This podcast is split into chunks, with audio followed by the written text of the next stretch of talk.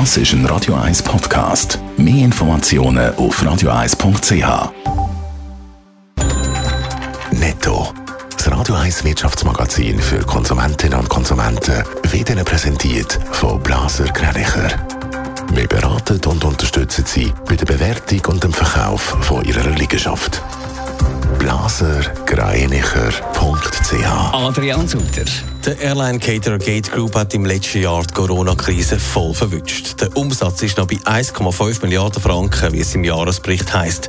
Im Vorjahr sind die Verkäufe noch bei fast 5 Milliarden Franken gelegen und am Strich steht ein Jahresverlust von 880 Millionen Franken. Während viele unter der Corona-Krise leiden, erleben andere einen Aufschwung.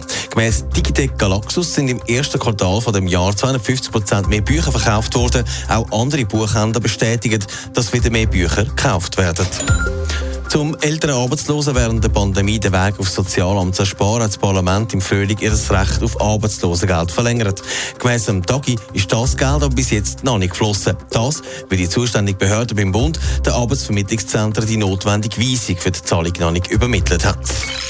Was machen, wenn man beim Posten Haufen Plastikverpackungen und so weiter einpackt und das nicht in eigene Güssel, sondern eben ins Recycling, Recycling will geben Die Migros hat vor einem Jahr ein Projekt gestartet, das ist auf Eis gelegt worden und jetzt kommt es offenbar wieder zurück. Adrian Sutter, wir haben gemeint, das Projekt sei gestorben. Ja, ein bisschen mit viel Karamba hat dort Migros vor einem Jahr angekündigt, dass man ein nationales Recycling-System für Plastik auf die Beine gestellt hat und das will lancieren.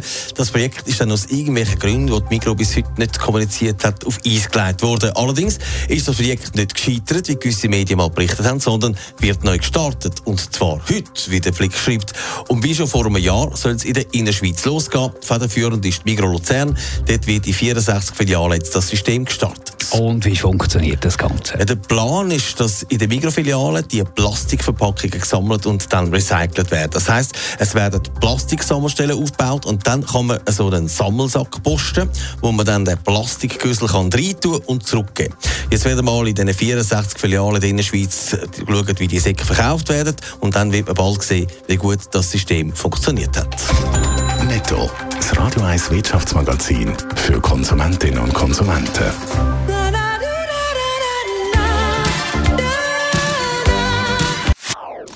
Das ist ein Radio 1 Podcast. Mehr Informationen auf radio1.ch.